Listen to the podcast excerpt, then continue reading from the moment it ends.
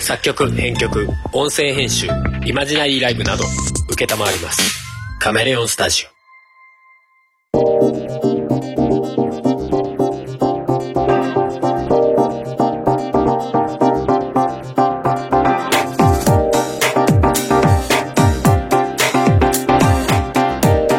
おとがめです。はい。ハルとフモが喋る番組おとがめでございます。はい。今回はいつですかえっ、と、2021年の9月13日。 ?13 日か。そうだね。うん。今日はあれですよ。ちょうど一昨日うん。 11日ですね。おうおうおうおう。に、えー、我らが行ってきた。というか前にあ、で、ー前回ぐらいで。 はい。何一緒に撮るのね。いいね。えー前々回ぐらいに、まあ話してはいましたけども、うん。大ベルセルク店にはい。行ったよっていう話でもしますか。うんうん。うんうんうん。まあ、結局、あのーまあ予定通りというか、うん。まあ予定通りというかもう一番最初の予定から考えると、うん。それからすると1 1年。年ぐらいだっけうん。当初いつだったんだっけどうかな。違うか、4月とか、そんぐらいだったのか。そんな前じゃないか。まあでも去年だよね。うん。 1年前ぐらいに、うん。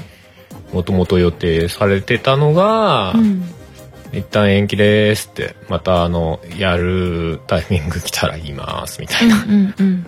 感じだったんだよね。まあでも、今回は普通に開催されてましたよね、割とね。うん。じゃないかな。うん。なんかコロナ対策っぽいところはなんか特段なかったのかなって気がするんまあだけど。入場制限みたいなのがかなり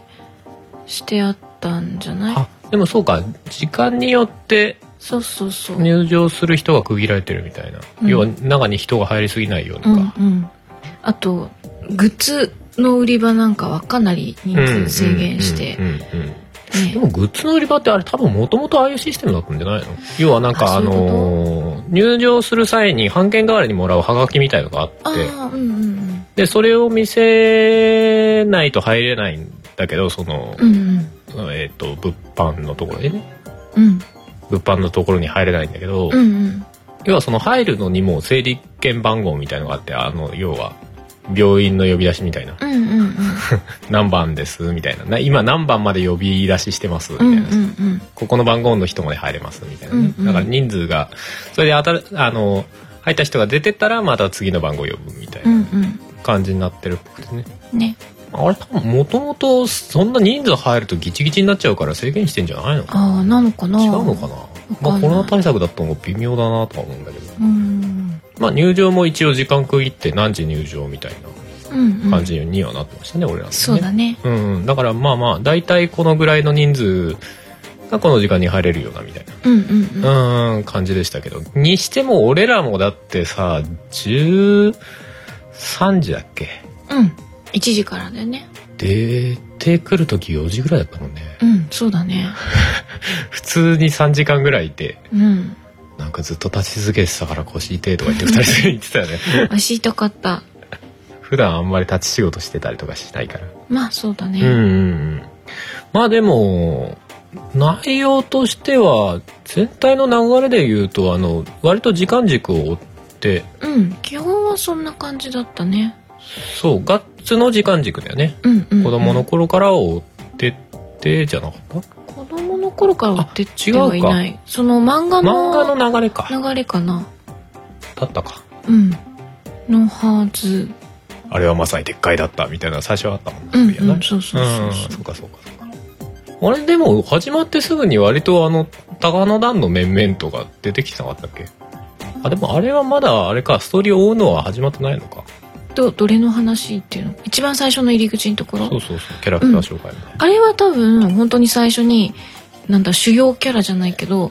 の紹介みたいなやつがバーっとうん、うんあのガッツご一行と新高野団うんうんうんの面々とみたいなうんうん新高野団の面々がもう二人とも分かんねえ分かんねえっつってこれ誰だろうって だってそんなさ感情移入させるほど出てきてないもんねまだこれからって感じだよねうんなんかまあ、ちょいちょいなんかうんまあいる出てきてはいるんだけどっていうそうそうそうそうあのなんなんだっけクリスタルドラゴンのおっさん あのでかいお人ー死んだ方なのねうんうんあの人とかなんか小説かなんかで外伝みたいな外伝っていうかそうなんだなんかなんかが出てるっていう話は聞いたことがある気がするけどその人の要はバックグラウンドを追った話があったとかってそれでも見たことないんだよね、うんうん気になるっちゃ気になるんだけど、うん気になるけどなぁ追って追ってなんかすげえもやっとして終わんのかなどうなんだろうああまあどこまでね語うんられて、そして小説だとハルさん本当に読むみたいなうん、そうだねだから読まないかもなっていうところもありつつよ、んうんまあでも基本はその漫画内のシーンとうんあと原画かうん原画はかなり生に近い原画でしたうね、んねあの紙割とそのままポンって置いてあるあれでもほん原画は本物だよねあれね多分本物だと思うだって修正液そうそうそうの白浮いてたもんね うん、あれあの質感残してコピーしたってわけじそゃないんよ、ね、なわけないでしょボコボコしてたもんねボコボコしてたように見えるトリックじゃないよねみたいなしなんだろう鉛筆でセリフ書いてある上にはいはいあのセリフ、ああ貼ってあったよね、ううんん、切って貼ってっていうのがあったり、うんあとトーン貼ってあるここがあトーンなんだなみたいなそうだね貼り付けてあるのがこう見えたりとあれ面か白かったですねうん、あと外枠のところになんか鉛筆書きでねなんかなんとか縮小とそうそう書いてそあうったこのサイズに縮小してねみたいな書書いいててああっったたりりととかかねね枠外のところにあのキャラクターのセリフ書いてあったりとかねうんうんうんなんかちょこちょこ手書きでなんか書いてあるのとか思うのかったな、あれなあのなんか雨みたいのを表現するシーンでさうん白で雨が書いてあるんだよねで普通なんか微妙なグラデーションでさうんあの漫画だとさ反映されないじゃないだからなんか白で物書くって確かにああいうものでどうやってんだろうななんて思ってたんだけうど、ん全体にトーンをうんちょっと色がつくようなトーンをベーって貼ってあってその上に修正液みたいな白いインクベーって 飛ばしてあるみたいな ねあれ面白かったなうんそんな手法あるんだねみたいな確かに全体暗くしないと白が分かんないからねうんうんうんうんあとショックのシーンだっけなうんあのー全体を一旦黒で塗って白でキャラクター描いてるみたいなシーンあとかあーもああっったたよあねったねあれ面白かったねうんうんそういうのとかあこうやって描いてんだっていうのが分かりやすかったうね、んうんあんまりそういうの普段ほら見ないじゃない俺らそうだねうーんあとまあこれは読んでる時から分かれちゃ分かるんだけど絵によってタッチタッチというか画材が違うっていう画材ああ筆っぽいのだったりとそかうそうそうそうあの迫力あるシーンだと急に筆になるっていうううんうんう んめっちゃぶっとい筆になるみたい なこういうのってどこまでが本人が書いててどこら辺からがアシスタントさんとかが書いてんだろうねなんていう話をしてたけどね、うんねうんなんかなんか大半本人が書いてんじゃないのみたいなさ感になってくるよねこっちからするとねうんだから確かに切り張りで後ろのあそうそうキャラクターとかが貼られてるなーとかっていうのは、うんあったからそれはうなんん、かアシスタント書いとてかもをらってるのかな書いてんのかなとは思うけど、うんなんか他だってなんか、まあ、それこそね記名みたいのが多かったからさそこに置いてあるうんうんうん絵はさ原画とか多かったからなおさら本人が書いたやつなのかな大半みたいな。うんうん、うんまあ本人が描いたやつを出してる可能性はあるようんうね、ん、もっとそんなあの決めのシーンじゃなくてうん、うんまあまあ普通の普通のシーンって言い方もあれだけど、まあ、普通のシーンの背景とかさ、うんうんそういうのは結構アシスタントさんとか書いてるのかね可能性はあるよねねでもそれがさめちゃくちゃ多かったよねんずーっとあるみたいなさ 喧嘩そりゃだって何年やってるんですかって話でしょが30年30まあもともと30年の企画展だからねね30周年のねああベルセルクが30周年なのかそうそうそうそうでも結局今回はななくなってしまったので32年画業32年の奇奇跡跡みたいなことになってねうん、だから30年の企画展で31年ぐらいにややろうやる予定だったのがさらにずれ込んで32年になったんじゃないそういうことな気がするけどじゃあなんかベルセルクだけじゃなくて三浦健太郎自体の全部になったから32年になったとかそういうのなくああそういうのかなあの結局多分本来出さなかったであろうその三浦さんのうんなデスクみたいなのの展示だったりとか、はいはいはいはあとなんかそこが関わったなんかロボットアニメみたいなののいうん原案みたいなの後半の方に置いてあったりしたじゃないうんうんうんうんあったねあの辺のところとかその本本人のまあ喋ってるやつの映像は多分まあ出す予定ではあったんだろうけどそうなんですよねそれ言っちゃいます 最後にさ、うんその展示が一通り終わって、うん一番最後にちょっと開けたところがあって、うんそこに本人のインタビューの映像が流うれんうんてんのよ、うんね普通に生きてるのよ、そうでしょうでね本来は去年やる予定だった時には普通に生きてたのうんでまあ多分決まったえっと今年やることが決まった時点でもまだ多分生きてたじゃなかったっけえーっとどうだったっけなタイミングちょっと微妙だから分かんないけうど、んまあでも去年のそのもともとやるタイミングに合わせて撮った映像だったよねあれね多分あなのかなうんうんででもでもその時点でももうコロナだったからコロナどうのこうのっていう、うんうんうんまあコロナの中来てくださってありがとうございますみたいな喋喋り出しだったけど、うんううんうんんうんうんまあでもその時は本人も死ぬと思ってないし普通 に30周年展でやると思ってたんだろうからそうだねその手で話してるんだけど、うんそうだね死んでらっしゃるって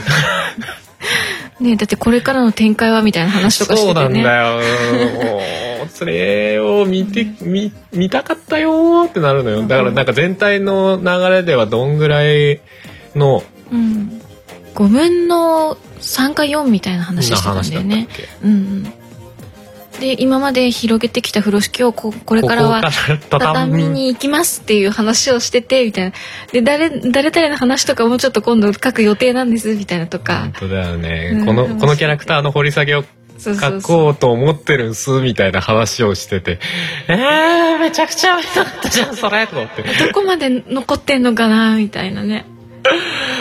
うん構想だけでも共有されていやでも構想だけ共有されてもだからあのああれをどう誰がどう引き継ぐねんあんなのっていうどこまでアシスタントさんたちが書いてたかによると思うしうんいやでも別にアシスタントさんがいや書けあのるのと作れるのは違うからねだから構想が大まかに大まかというか、まあ、どこまでの大まかかわかんないけど、うんまあ、大体こういう流れでありますよってうんなんだろう分かるような要所要所がちゃんと例えば書かれてて、で、えっと、絵もちゃんと描けるアシスタントさんがいてってなるなら、まあ、なんとか形はできるかもしれないっていう、まあねはあ可るけど能性としてねそうそうそうそう、んまあ可能性としてはあるけどもやっだだ買い聞かないでしょうだってアシスタントっつったって別にメインのところ書いてるとは思えないじゃないまあね分かんないけたどね多分ね多分ねわかんこのないけ人どの絵はなんか細かいからな うんまあ同じようなものは求められないよね少なくともねうんだからファンがどっちを求めるかなんじゃないっていうところにうん多分話はするよね、そのうん少しでも続きを見たいって思うのか、うんいやこの人の絵が見たいんだよってなってるのか、うんどっちだろうなっていういやもうここまで来たら絵はだってむむ無理じゃないいやだから俺があり得るとしたら小説であー合間に挿絵がうん、がっつりした挿絵が入る今まであっそれこそあたのやなんつかとかえっ、とわかんないゲームのコンセプトアート描くとかさ、うんそういう緻密な絵描く人いるでしょ、うんそういう人が挿絵を描くとかさあそれぐらいだったらまだ現実的なんじゃないあとか小説っていうのは確かにねそうそうあそうりそそうだからもともとあった構想ううんうんうんを誰かがまあ改めてうんうんうん小説として仕立て直して、うんうんうんで合間にガツッとした絵が入ればうんうん うんまだありなんじゃないあただそそうねそのだ世界観というか表現しようと思ってたものを文字だけで表現できるのかっていうなどこまでできるかだよね あとはみんなの脳 内補正に任せたってなりそうまあどうまあでもなんだそろう,、ねそういうのを表現するのは小説家だったりするだろうしまあね、もちろんねでも今までなんだろう例えば「ベルセルク大ファンなんです」って世界観大好きですっていう人たちだったらそのこういう世界観だよねっていうのは共有ができるけどうんそういうのなくうんうんなんかこうポンと今まで関わっても来てない人たちだと難しいだろうから、まあそうそうだねなかなかねそういう誰を選ぶみたいなうわあまあでもなないのかなそういうのななんかこういう親交があった人とかさでもその友達いいないみたいなこと書いてあったけどなどっかにねもともとそのなんか別で小説とか出してるんであれうば、んうんうんそういうのを書いてた人だったらあそうだねそうだねそうそうそそうそうそう確かに確かうに、んうんそこの人とかにねそうそうそうそうお願いしてとかただ問題はその本人の頭の中にしか構想がなかった場合はもうお手上げだよねもうもう,、もう完全に誰かが空想で書くしかなくなるあそれはちょっとなそんのか断片的なさこれのこいつのバックグラウンドのストーリーを書くっていう予定があったとかっていうところからもう膨らませるしかなくなっちゃうね なんか違くなりそうだからなもう本当にね大まかじゃだったと大まかだったとしてもなんか、残ってるとかならできるけどそうじゃないとちょっと作るのはまあ厳しいよね、いやーでもうーんそうなーうーん回収してほし難かったしないなでも誰誰かにその受け継がれる意思みたいな手でもいいから見たい気もする けどその人重いなの重荷がもう楽印並み っていう重いな自分に楽印を押してやらなきゃいけないぐらいの。うん感かもしれんけどなまあでもそこはまあ注目っちゃ注目ですねそうですね、うん、一応最新刊がうね、ん、うん出るっていう話じゃん、そうそう12月にうんコ、ミックとしては出るんでそこでうんどこまであってそうだねどどういうことになってるのやらっていうそこで多少次以降がどうなるかって書いてあるのかどうかとかうね、ん一応ヤングアニマルの方は、まあ、現状で、うんまあ、おそらく最後っていうかうんうんうん本人が書いた中で最後になるでしょうねっていうのはもう出てるみたいですけどね、うんうんうんまあ、だからその後本当にどうする気なのまあまあまあいろいろいろいろっていうか考えてはいるんでしょうけどねうんうんそれこそヤングアニマルからしたら本当に致命的なんじゃないうんそねのどうなんだろ大黒柱ボッキーって折れたみたいな話うなのかななんじゃないかないやまあ別に毎回乗ってるわけでもないんだろうけどう、んうん、まあでも稼ぎ頭ではあることには間違いないんだろううんからまあねちょっと長すぎたんで32年はいや、まあ、それは、 30年本人も思ってると思うけどね。進行遅すぎたな、みたいな。いや、でもまあ書きたいシーンがいっぱいあるから多分、そう、ああなっちゃうんだろうね。まあねうん。いや、でも俺らも結構さ、もうむ昔の話とか忘れてたからさ、見ながら、うんあったあったとか言って、ね結構あったな、うんなんか。ボスコーンとかいたな、みたいな。 めっちゃあの、そこそこ重要な役割で出てきてたような気がするんだけど、あの、ボスコーンとかさ、うんあの、ドルドレイ、トリエレ攻略うんの時の、あの敵の大将ですよねうんうんうんあいつとか結構ガッツといい人を繰り広げてたんだけど、2コマぐらいで死んでて笑ってたんです。 その、展覧会のあ中あでそね。うだねお、出てきた次のシーンでもうバッサーって行かれて た。あーあそれはそんなに細かくやってたらもう本 当にーそうそうそう。 3時間じゃ進まなくなっちゃそうそうそう。えでもそれ、それぞれのキャラクターに、こううんう、思い入れがあって、まあそういう感じで見てんだろうなとかさう。んうんうんモズグズさんとかいたじゃん。あのうんでねもう12個もうもぐらいで本当に本当に2コマぐらいだったよねねなんか1コマ遠目でモズグズが座ってる絵があってその次のシーンで真っ二つにされてるみたいな足でズワーっていかれてるみたいなねあれあの人も結構いいいいキャラっていうかまあ、うんもう結構出てたよねしっかりとねと思うけどねいやまあ確かにまあある種かませ犬なポジションでもあるんだけまあまあまどあでも結構強かったよなあの人うもんね、うん通称石破さんね うちの家の中では毎毎回石破さんを見るたびにもうズクズだっ似てるよねって ていうよねそそうだなあとは終始ゾットさんとドクロのうん骸骨の騎士ドクロのドクロの騎士ドクロのと騎いうか士骸骨うんまあどっちでもいいんじゃないがよく出てきてたねそうだねまああの辺は本当に主要キャラだもんね、うんうんうんもうドクロの騎士に関してはな本当にまだ全然本編の中で描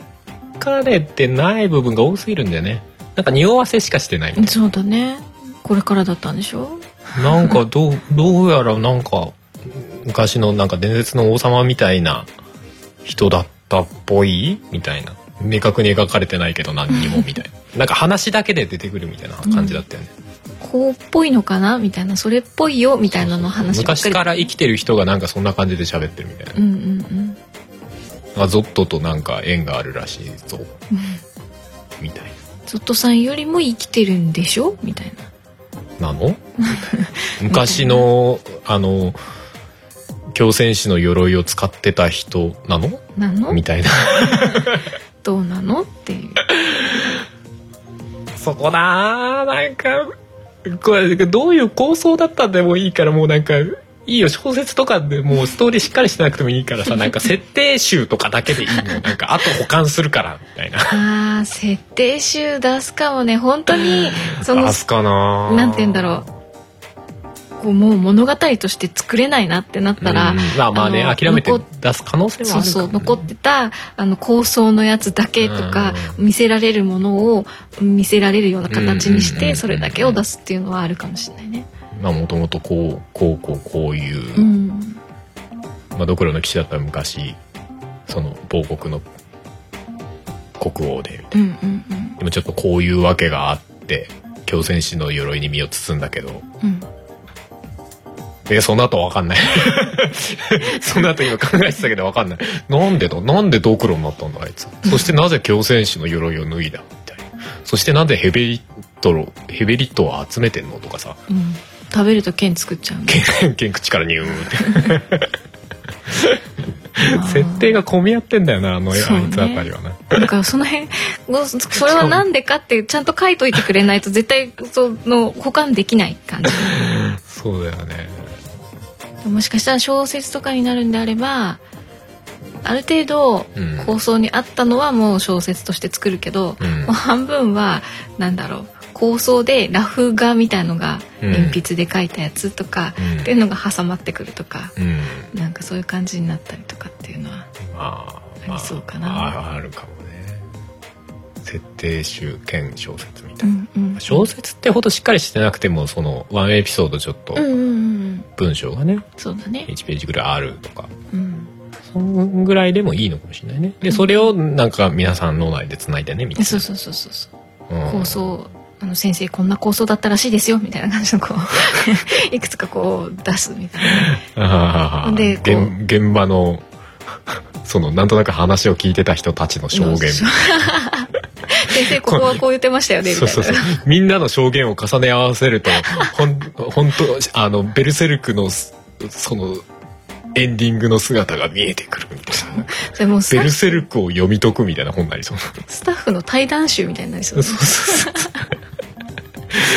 そういう切り口もありかもしれん が。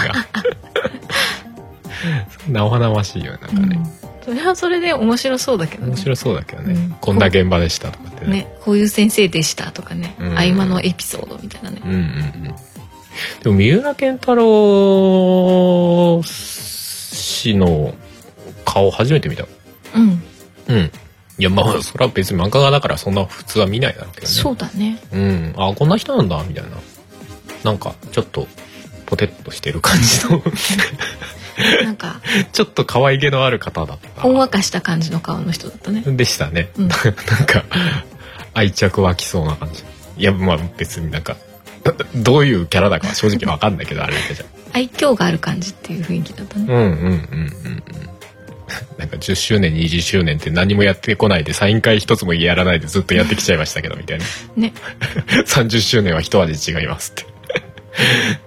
スタッフが頑張ってくれてもうなんかこんだけの原価を展示することができましたって本人不在ってなんでやうんーなんで やーインガリッツなんでやーインガリッツには逆らえなかったのねーっていうある種これ30周年やっといてよかったのかもしれないよね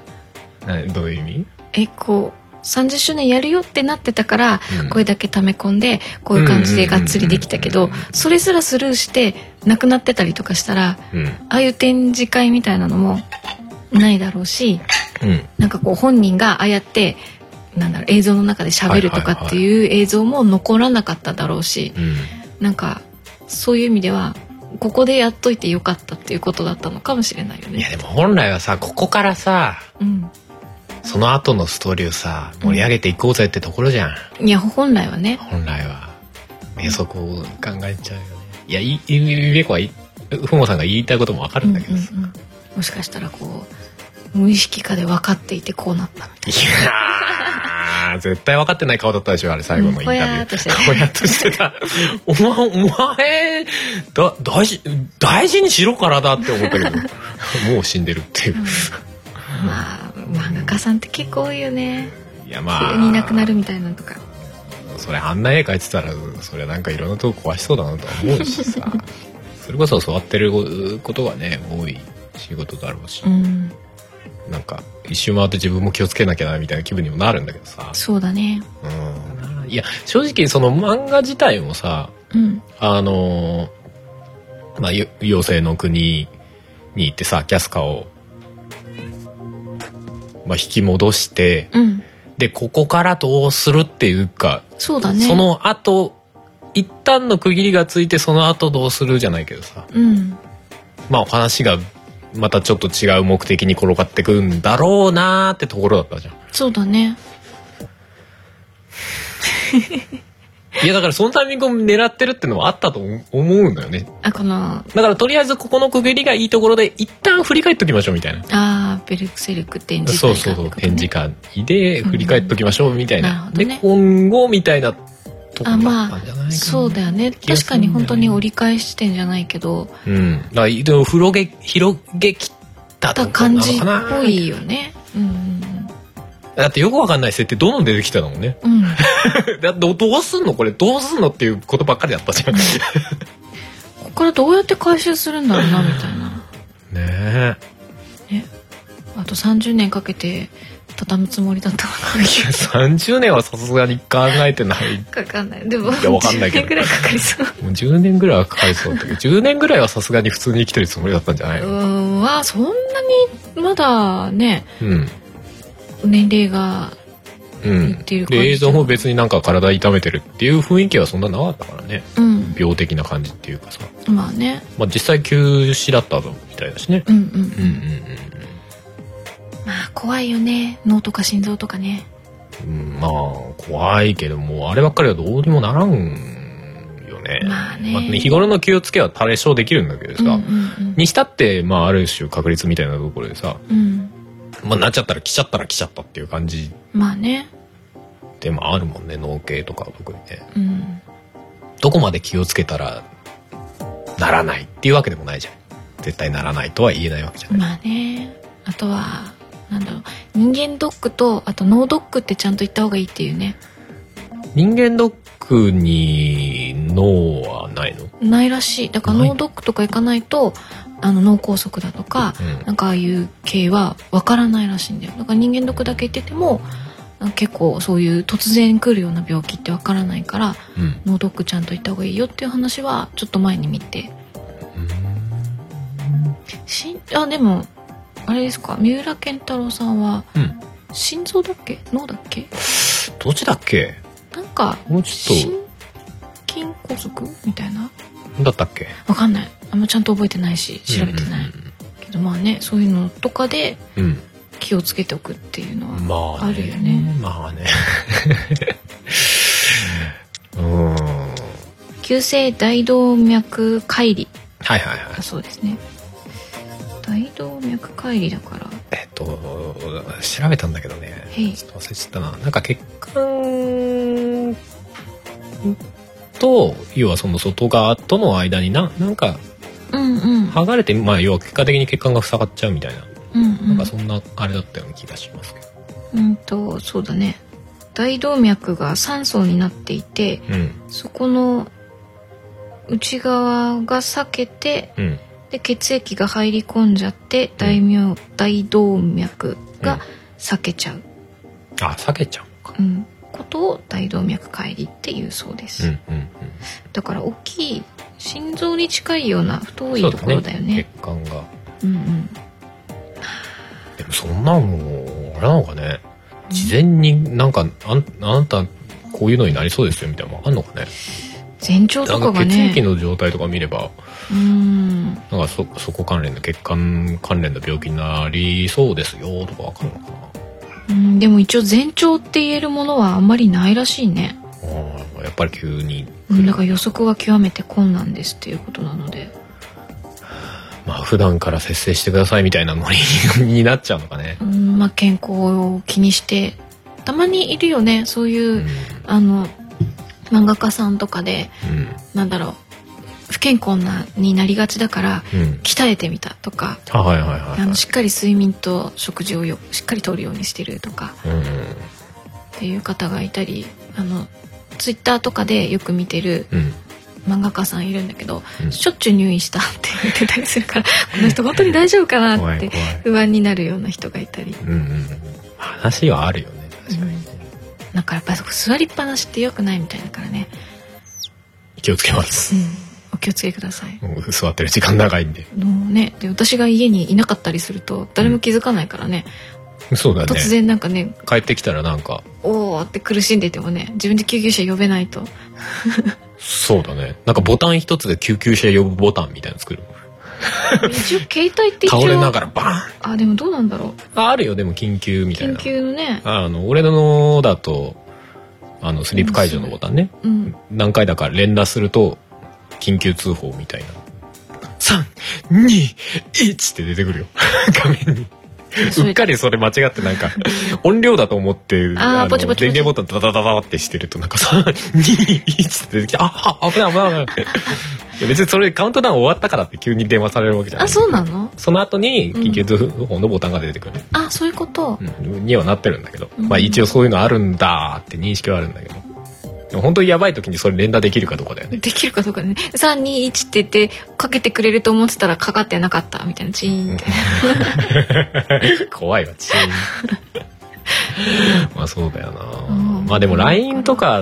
例えば通話とかをかけるよりは確かに楽だよねああまあそうなのか、うん3秒で通話かけてくださいって無理だもんね確かにね開いて LINE 開いてって誰々ってとこ開いて どこ通話通話のアプリどこってなるよねパニックになってたらね あの子ってなるよねまあね実際うさんうん、えでもいや逆にさそれ気をまあその人間ドックとか行けっていうだけの話なんだろうけど そりゃまあ機会があったら行くんじゃないですかねっていうまあま感あじそでうすだねねある程度以上は本当になんか仕方がないよねっていうだけの話にしかならないんだろうけどうん全ての因果の中で決まっていったのか逆らえなかったのか作者が作者がうんちなみにふもさん的に「ベルセルク」ってどこが良かったなんだろうね何が良くて見てたのいやまあもともと俺が見てたんだったよね確かねうんうんでまあふもさんも読み始めて何だろうな、うんまあ、単純にお話が面白かったじゃないかなお話ストーリスートーリー的なうんうんうんかなわかんないストーリーのどこが面白かったのな何とも言えない何がっていうこれっていうのが明確に分かんない別に絵が好きっていうほどでもないしうんまあ細かい絵だなと思って見てはいたけどうんうーん特別このキャラクターが好きとかがあるわけでもないしうんうん何がいいって言われると難しいねうんでもまあストーリーストーリーはもちろん読んでるからストーリーは一一一つあるんだろうけどうんうんストーリーの中でこうこういうことみたいなのってあったりするのかなと思ってうーんなんだろうねハルさんは俺はある意味その容赦のなさみたいな ああうん描き方としてねうん普通だったらもうちょっと容赦するじゃない特に食とかさ うんああそういうこといやまああれでも容赦してんのかもしれ ないけど若干の生き残りとかいうんるいるかあらねたりとかうんを思わなくもないけど。でも基本的にはさ、もうなんか、いや、無理でしょ、この状況っていう状況がつが、まあ、なんとかかんとか切り抜けていくわけじゃない。うんうんうんそこのカタルシスが、やっぱ、いいよねってういうか。んそこもなんか、変に魔法みたいなのに頼ったりとかししないじゃないあーあの漫画って。そうだねじゃなくて地に足を、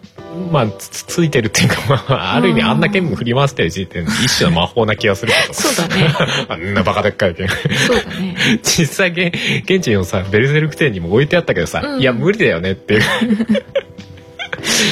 もう話をしてたけどね、うんあれが全部鉄の塊だとして何キロあんのこれってこれお前絶対100キロ以上あるでしょみたい なこの分厚さでこのサイズの剣、そうだね100キロ以上あるものをさらに長いんだからもう無理だよねっていう話をしてたんだよね普通の剣として戦っちゃうからねうん、カンカンやるからねだか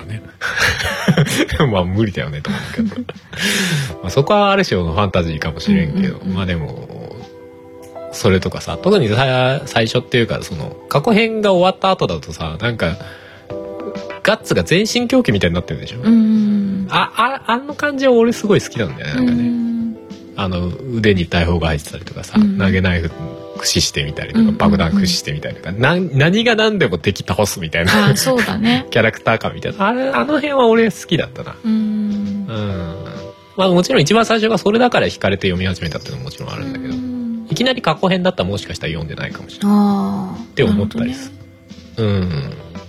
うん、なんか最近の方になるとさあのほら狂戦士の鎧とか手に入れちゃった後はさなんか大砲とかも使わなくなっちゃうでしょ、まあそうだそねこは若干残念だなって俺の中ではあるか あそらう武装好きとしてはああなるほどねうん。まあでもそこら辺からは、もう何を見せてくれるんだろうなっていううん楽しみみたいなので読み続けてるみたいなのがあるかうな。ん読めないじゃない、先が。そうだね読めないとか、この人の頭の中でどうするつもりなんだろうって思いながら、うん絵の力すげえなって思いながら見てるのは強いかもしれそうだねない。うんうんうんうん、でも話聞いてて思うのはあれかも、主人公がなんだろうななんか変にうん。なんだかわかんないけど一番強いみたいな感じじゃなくうん。、うん。なんか抗ってるというかはいはいはなんかそういうところが割と気に入ってたのかもしれないい。うんうんなんだろうななんか主人公だけやたら強いみたい なあるじゃない勇者的な感じですか、うんある種。なんかこうなんだろう選ばれてるから強いんですみたいな。うん、あのバトルものってそんな読まないので私はい、はい。なんかそういうところをあんまりなんかああうんよくある感じって思ってうん読まないところはあるかなって思っちゃうから、うん。あるよなんかある程度自分よりちょっと強いのが出てきて、うんなんか修行してうん。俺も強くなるみたいなうん。とかあったりはするんだけどうん。なんかそれとは違うじゃないうん。なんかこうで強くなるの目的ではない感じがあるじゃない、うんベルセルクって。うん。なんかそこで読め読んでたっていうかっていうとこがあるのかなって思った。うん。うんなるほどね。まあ、広く言えば他になさなのかな。うん、うん、そうかもね。あんだけの長い話というか、ある種世界観で、うん、まあ、あんだけの、まあ、ダークヒーローというか、うんなんか完結してないから、結局なんか、ガッツがドンと立場なのか、よく よくわからんそうなんだよね。 一枚なところもあるんだけど。うーん。ヒーロー的ポジションなんだろうけれどもなんか全然ヒーロー感がないというか。ヒーロー感はないですね。そう。別にヒーローを描こうとしてるわけじゃないあ、そう そうそう。っうていう感じとか。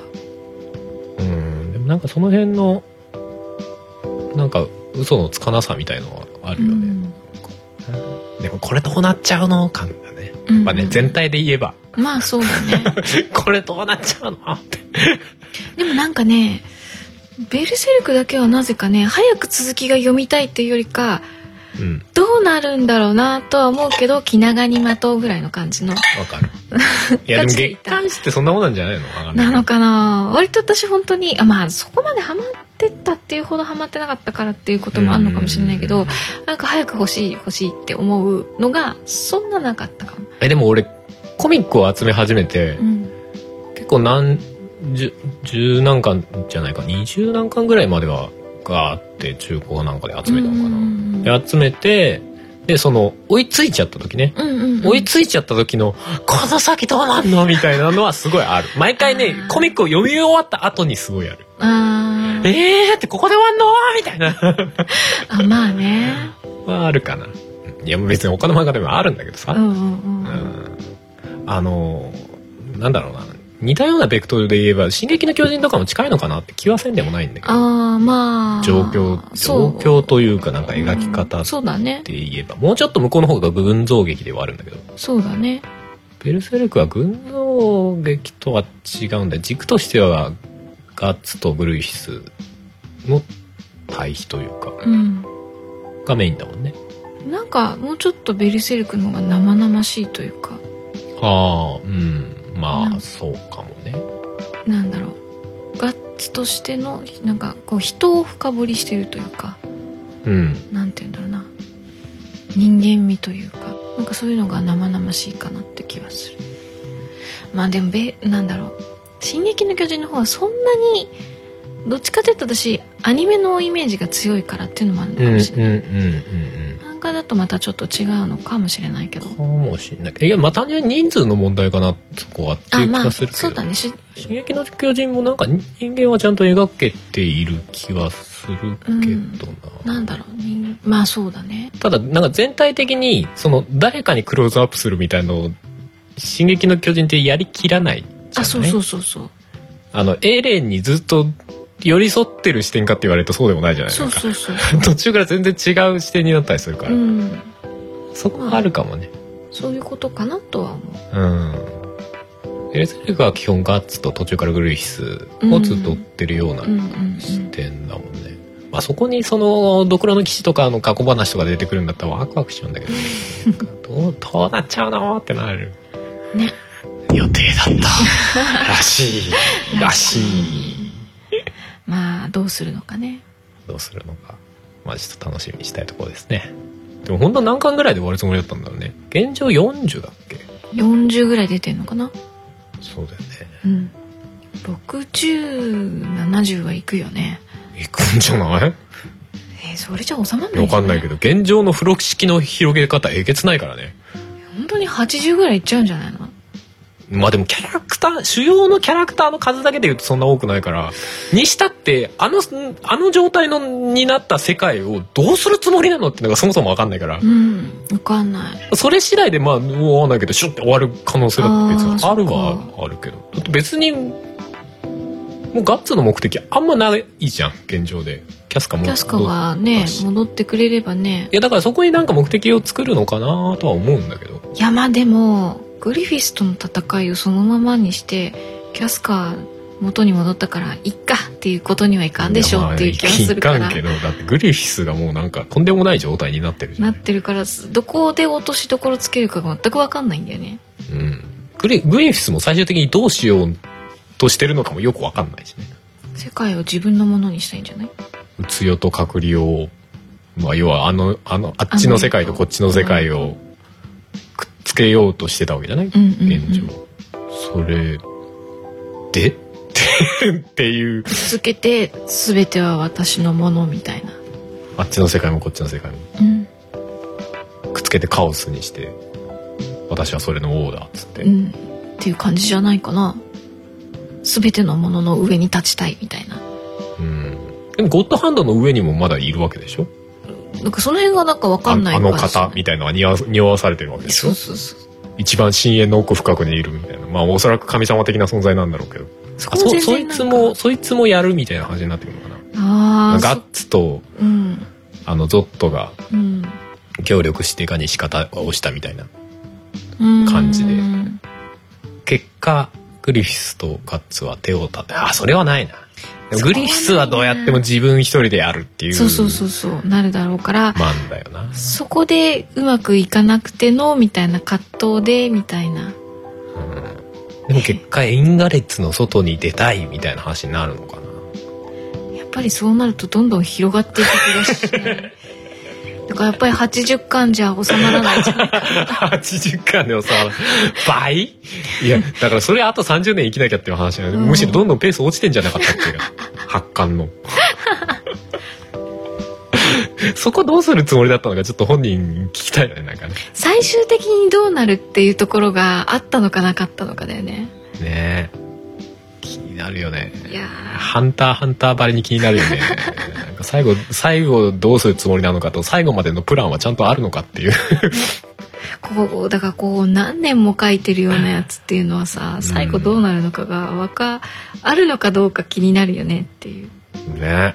そこは「ワンピースはもうなんか保険かけてるからすげえなって思うけどすごいねまあだからこういうね長年やってる偉大な方々が亡くなってるのを見ると俺ちゃんと書いとこうかなって思ったりするのかなあるかもしれないね一応なんか最後の終わりだけ書いとくみたいなとりあえず大筋だけ書いとくから俺に何かあったらこれとりあえずこれやっといてってうん金庫の中入れとくからとか言ってあの暗証番号教えなくて誰も開けられない開かずの扉みた いな封印されシュレディンガーの猫みたいなこの中にはあるらしいんだから誰も見れないからなんだろうなこれはみたいななんかテレビでできちゃう開かずの金庫開ける人みたいなあーまあ開けれる人はいるでしょうねいるけど実際、きっと亡くなってあの没後何十周年みたいな時にこう、うんあの時明かされなかった最後の結末やだわ、がそんななんかテレビとかでやってほしくないわ。なんか所さんの番組とかでやってほしくないわ。開け、開けちゃいました。金庫開けちゃいましたみたいなノリでやってほしくない。うわーってこれは貴重なものがいや、マジで貴重なものやないか。つってその筋からすると。そうだよな。あとあれだね、ベルセルク展。フィギュア、フィギュアって言っ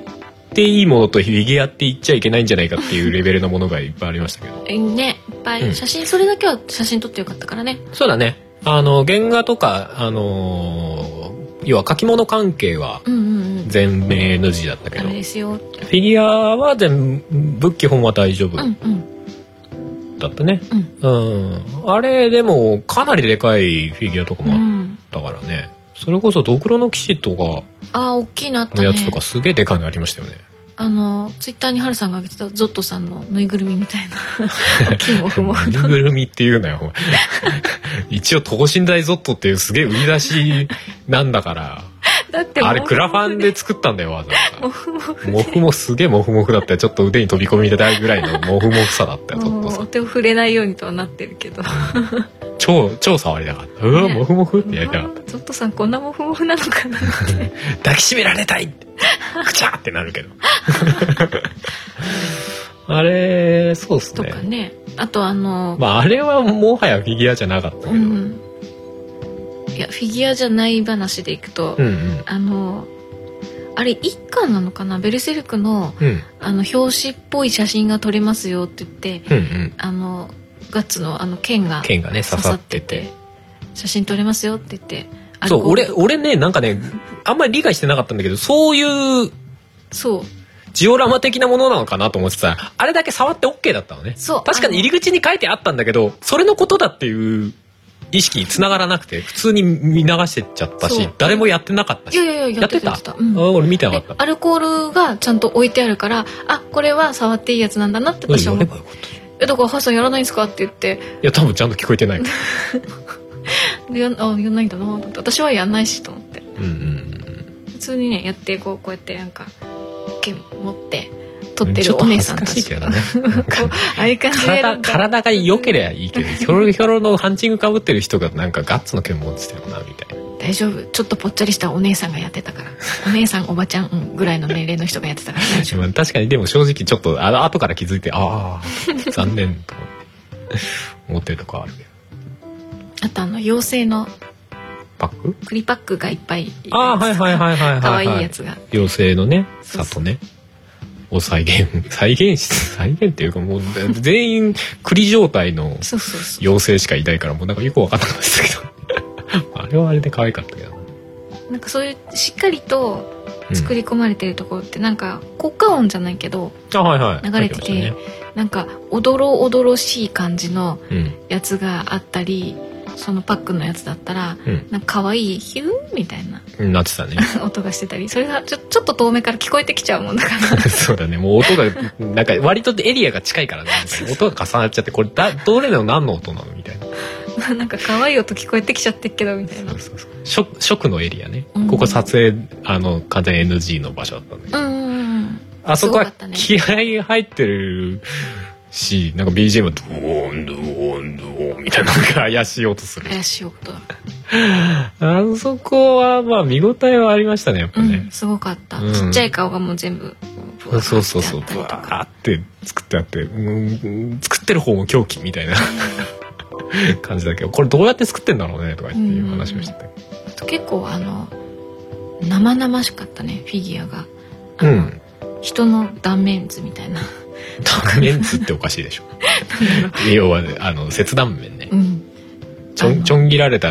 場所の。人とか臓臓物そうそうそうそう、がかなり落ちがてて結。構リアルに、基本みんな血がブシャーってなってて、うん血が結構リアルな感じのテカテカしてる。そうだねこの辺はこだわりをすごい感じましたねうんうんうんうん、写真撮っていいよって言われるんだけどこのうまくこれを表現できるほど写真がうまく撮れないとか思いながらそうだね俺も音がめのツイッターにあの写真そのねうんう断ん断面がある写真をあげたんだけどあのゾットさんのねあのあ実物大写真実物大ゾットと撮った写真とあうんうんうんうんうん、その断面。まあ俺が、 ゾットさんにやられました的なノリ であげたんだけど。それもなんか断面そのまま上げるのまずいなと思って、モザイクかけた上にさらに見えないようにこう、なんかムニョムニョってしといた。 ぐらい断面が生々しか結った。構ね色とかさうん、うん骨見えてるみたういんな。うん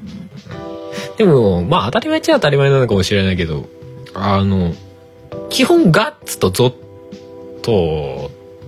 が多かったかな。なんかグリフィッシュもあんな、なかったかな。あんまりなかったねまあ、グリフィスそもそも動的なシーンがあんまりないっていうのもあるけどああ戦ってるシーンがあんまりないからねそうだね決めポーズみたいなのが多いよねそうだねうんうん、うん、あの絵としてはあったけどねいく絵つかね絵は結構あったね肖像画かなみたいそうなそうそうそうそうあれ良かったね、うんやたら肖像画っぽいグリフィスの絵ね、あれよかっあたれうん良かったうんうねんあれ売ってあのグッズの中でもちゃんとうん、売ってたじゃない、はいはいちっちゃくなってあれ確かに買ってちゃんとした額とかに飾って家とかに飾ってたらなんかかっこいいだろうなって 思ったよイメージはわかるイメージはわかるけどうちの家にあれ飾ってあんのみ たいなそうもうちこれょっどこのおじいちゃんの絵みたいになりそうやんなんかねともうちょっとなんかあの洋館みたいなところの ねえ廊下とかに飾りたい、ねえわかるわかる わ何枚か欲しいよねうんそうそうなそんうか3枚ぐらいあってさ、うんそれをさ廊下にさペペペって貼ポンるポンってねだよね貼りたい貼りたいそんな貼れるほど長い廊下がなないいっていけうど そうだな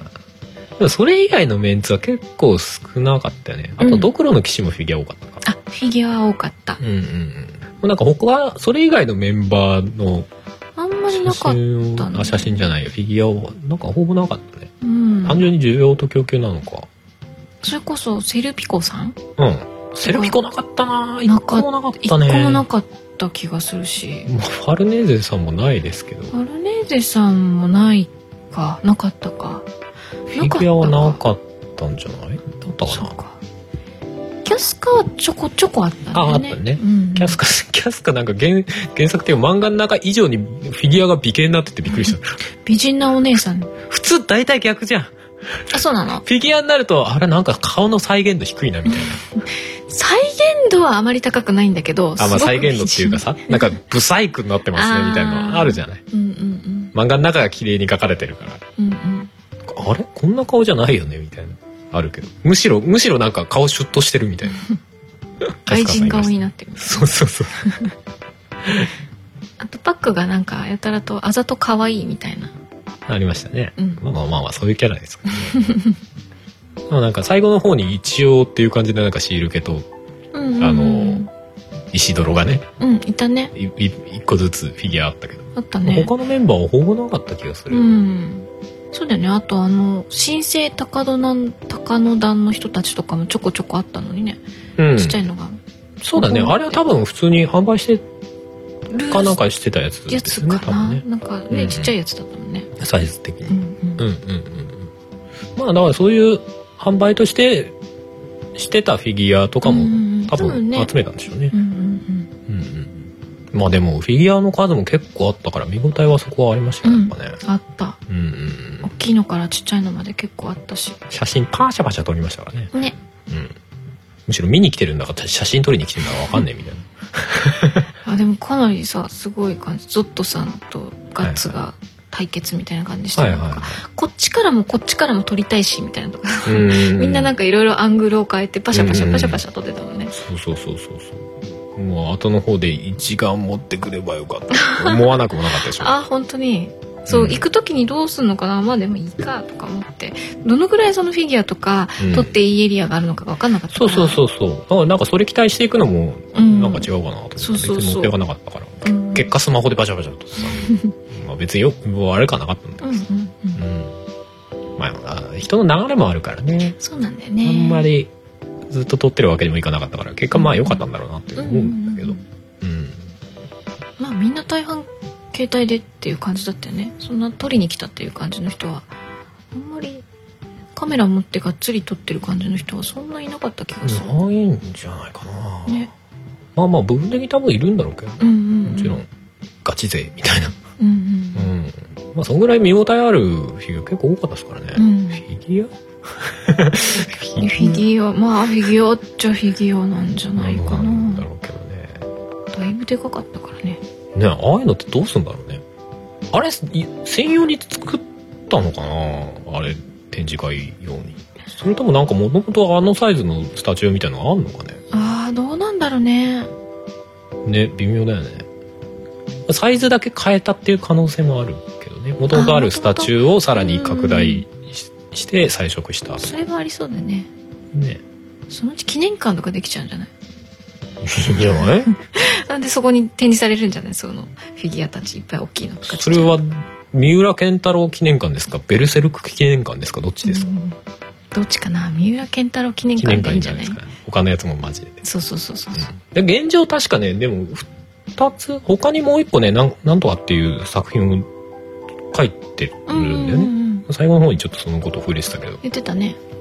そうそうそうなんか2つ同時進行よく書くよねね頭の中切り替えるの大変そうね2つ同時進行でやってる片方がベルセルクってどうかしてるよねもう片方は私は全然わかんないからどういうやつなのか知らないけどうんいや俺も確か追ってはないんだけど、うんうんでもチラッと見た時に相変わらず書き込み多い感じで、う すごいよなと思ってた 記憶あるけどでもなんか実際自分の手で終わらせるみたいななんかもう無理じゃねえみたいなって思わなかったのかな逆にいやどうなんだろうねいやでももう構想がいろいろ出てきちゃって書いてて楽しくなってればそういうふうに思ってないんじゃない、まあそうかうん、でもなんとなく考えないあのペースでやってるって要は自分の頭の中のイメージを全部漫画にするにはあとこんぐらいかかるな俺そこまで生きてんのかなみたいなもし思ってたならある程度の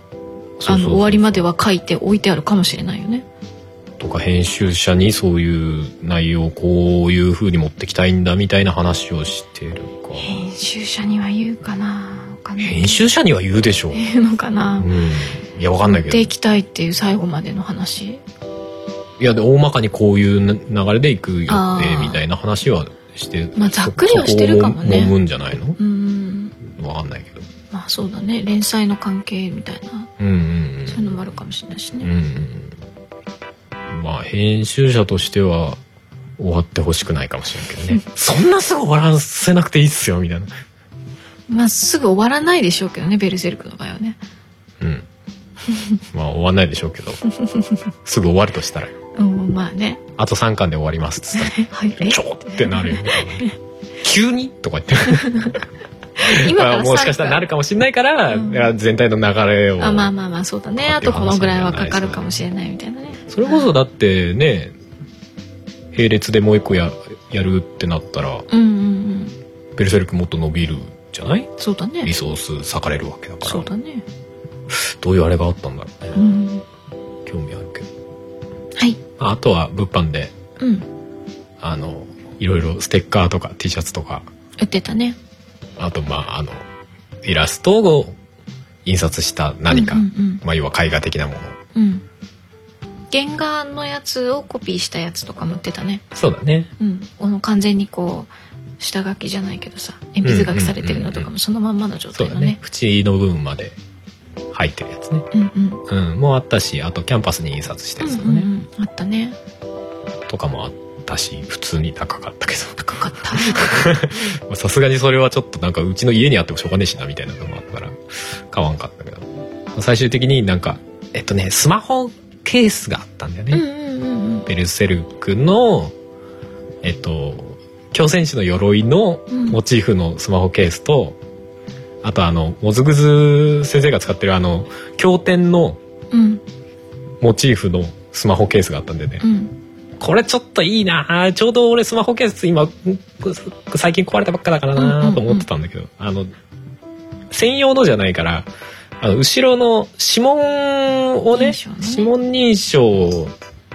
があの本体の後ろにあるんだけどそれが触れねえじゃんこれ使ってたらっていうことに気づいてあこれはないなってなっうて、ん最終的にスマホリングを買ってねうんうんうんうんあのベイリットの 顔が揃ってて涙バーって出てるうんギリギリやばい顔ししてない時のこれからなんか起きますよの時のそうだねベヘリットの顔ねうんうんショックが起きる直前みたいそうなそうそう顔が揃ってるっていう時のねやつあと入場の時にねうんあのチケットと一緒に選べる特典みたいなやつであのベヘリット付きというかあー覇王の卵だねうんうんうんシンクのベヘリット付きのあのチケットがあったんでそれも買ったんでその2つですねうんうんうんうんうんうんうんグッズ的なものはねそうそうそうそう私はあれが可愛かったゾットさんの可愛らしいぬいぐるみみたいあった なあねれすごい可愛かったんだよ目がボタンのやつねそうそうそうそう口がなんかファスナーになってるやつ可愛いけど可愛いうんすごい可愛いけどでもぬいぐるみ買ってってもなあと思ってまあね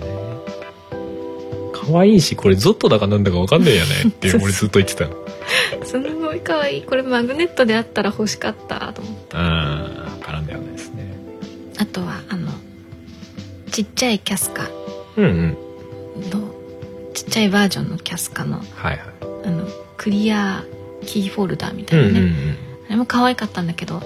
キーホルダーどこつけよ うってうんうんうんうん まあそうやねそうやねキーホルダーとかねあってもねどうしようってそうな感んじだあよるね T シャツも良かったけどね T シャツはあのゴッドハンドがスーパーディフォルメされまくってるディフォルメっていうかコミカルになってる一応ねあのパックの想像図みたいなそうそうそうパックが「えー何ゴッドハンドってこんな感じ?」って想像してるみたいなのが書いてあるね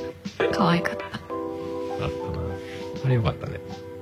あのデザイン的にはあっちも良かったけどねなんだっけ、あのもうメタラみたいな感じになってるうん絵のやつあーなんかなんか話したなあ誰だっけあれあれなんだ誰だっけあのあの人あ王様的なあれなのかなあガニシュカかそうそうそうそう、はいはいはいはいはいあれまがああのアジア系っぽいねモンゴル系なのかなみたいな国の王様ねうんあの顔がバーンって書いてある書いてあるやつあれもなんかなんだろうなデザイン的にはいはい面白 かったけ四角くてねどそうそうそうそうそうめっちゃ顔ドカーンって書いてあるからドカなんかうんこれなんか色使いもなん か独特な感じだしこれもうがメタルのアルバムのねジャケットだよねっていうそう絶対ありそうとかっていう話だあれで「ベルセルク」って書いてあるんだかそうらそう完全にもう「ベルセルク」っていうアルバムだ よねみたいなバンド名かアルバム名かみたい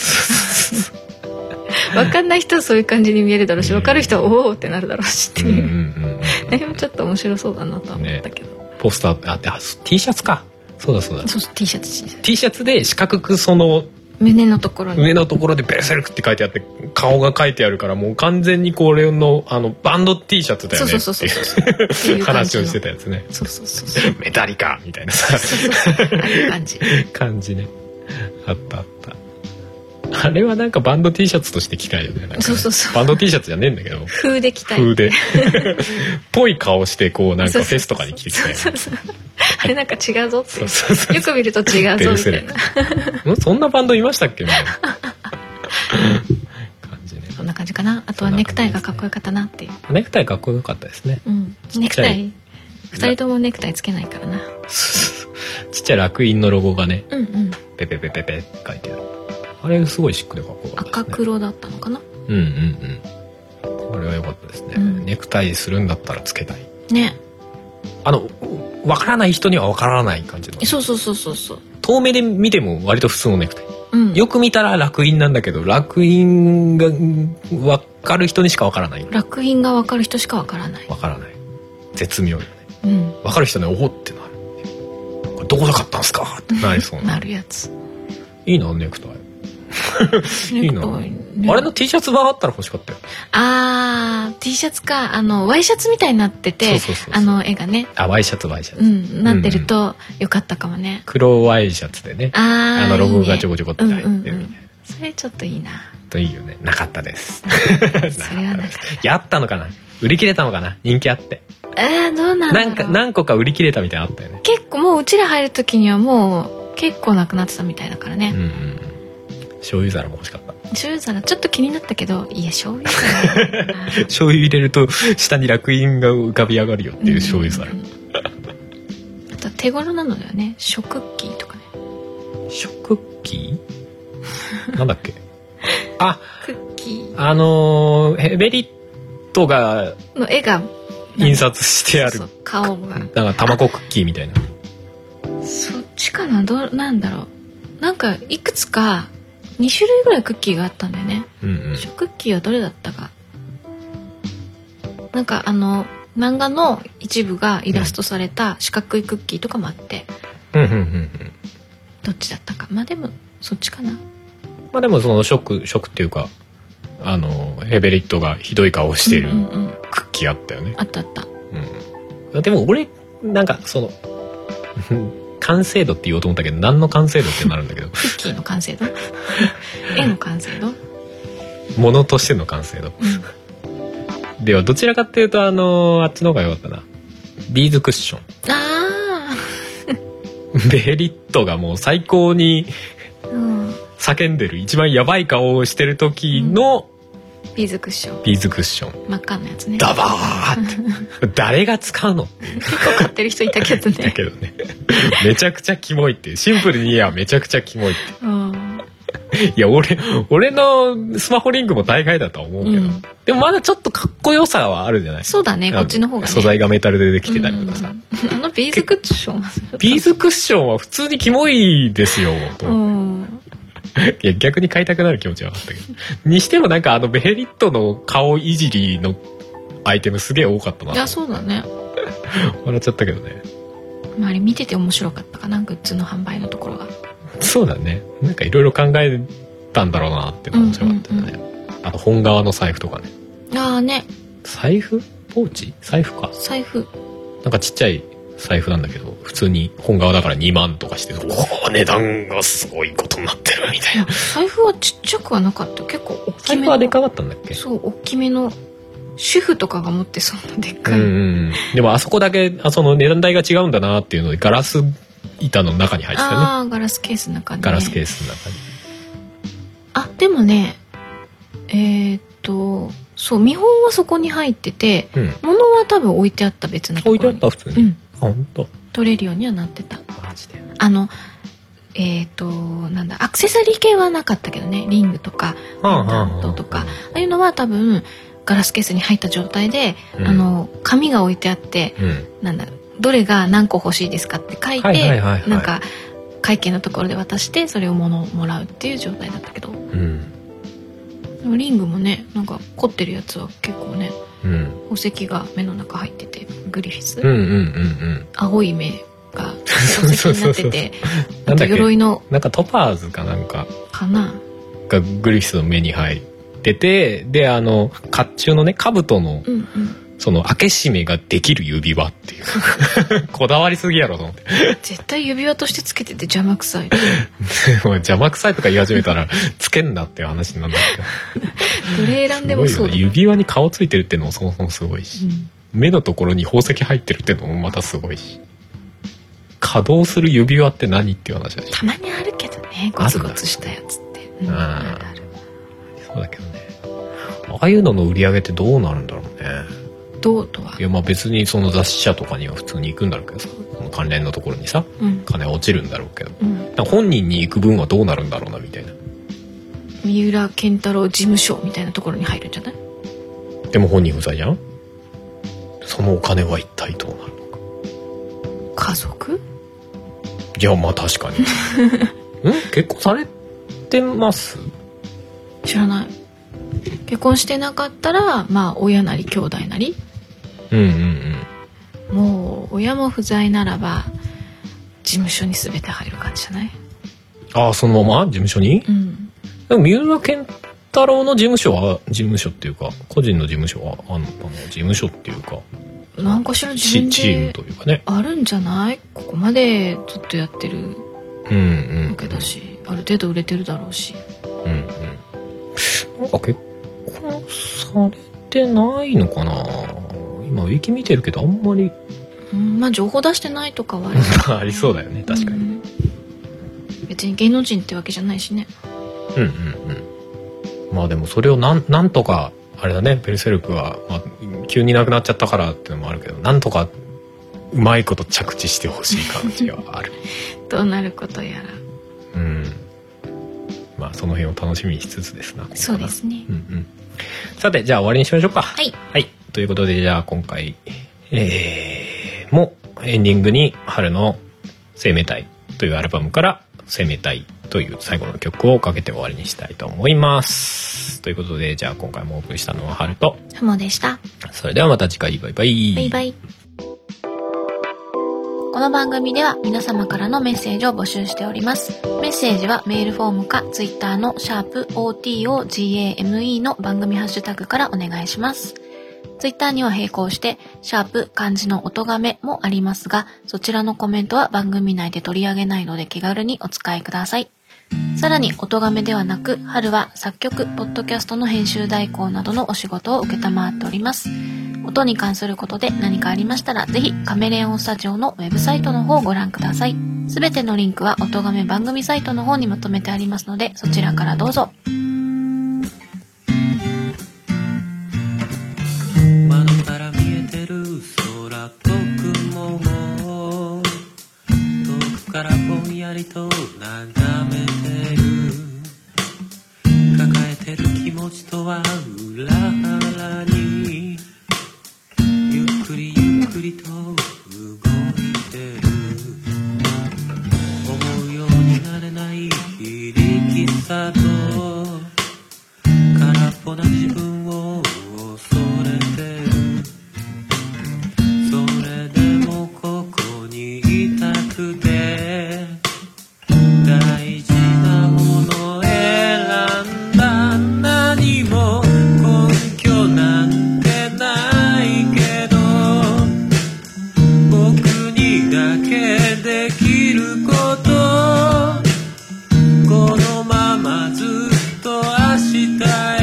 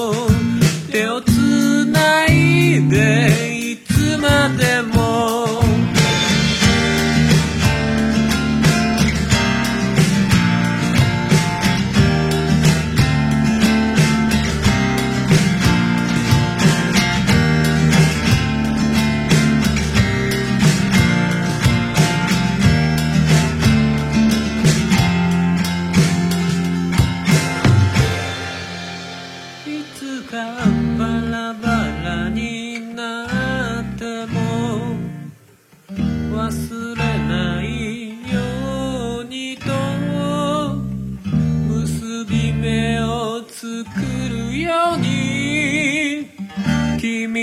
よ人形は名前のない者たちと形のない者たちが僕らの宝物手をつないでどこまでも愛の形を語ろう愛の形を綴ろう愛のことを聞き合おう手をつないでいつまでも「すべてが終わっても」「きっと命はついてるから」「くだらない人生を進もう」「笑いながら今君とつないだ手をどこまでも」この番組の楽曲、編集はカメレオンスタジオがお送りしました。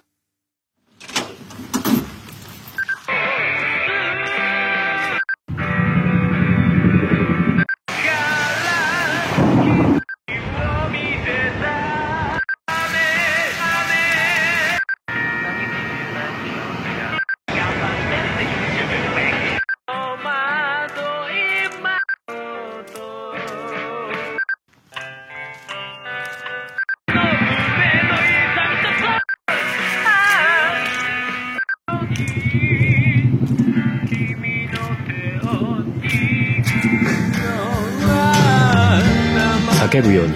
嘆くように祈るようにつぶやくようにあなたに聞こえるように春セカンドソロアルバム「生命体」Spotify などの音楽サブスクリプション iTunes などの音楽配信サイトで販売中「どこまでも」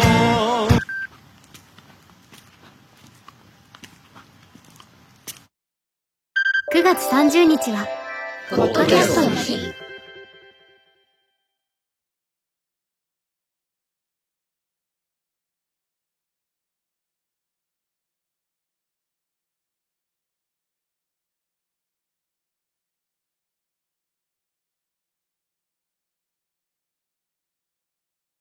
ポッドキャストやりたいと思い立ったら「ポッドキャスト制作指南所」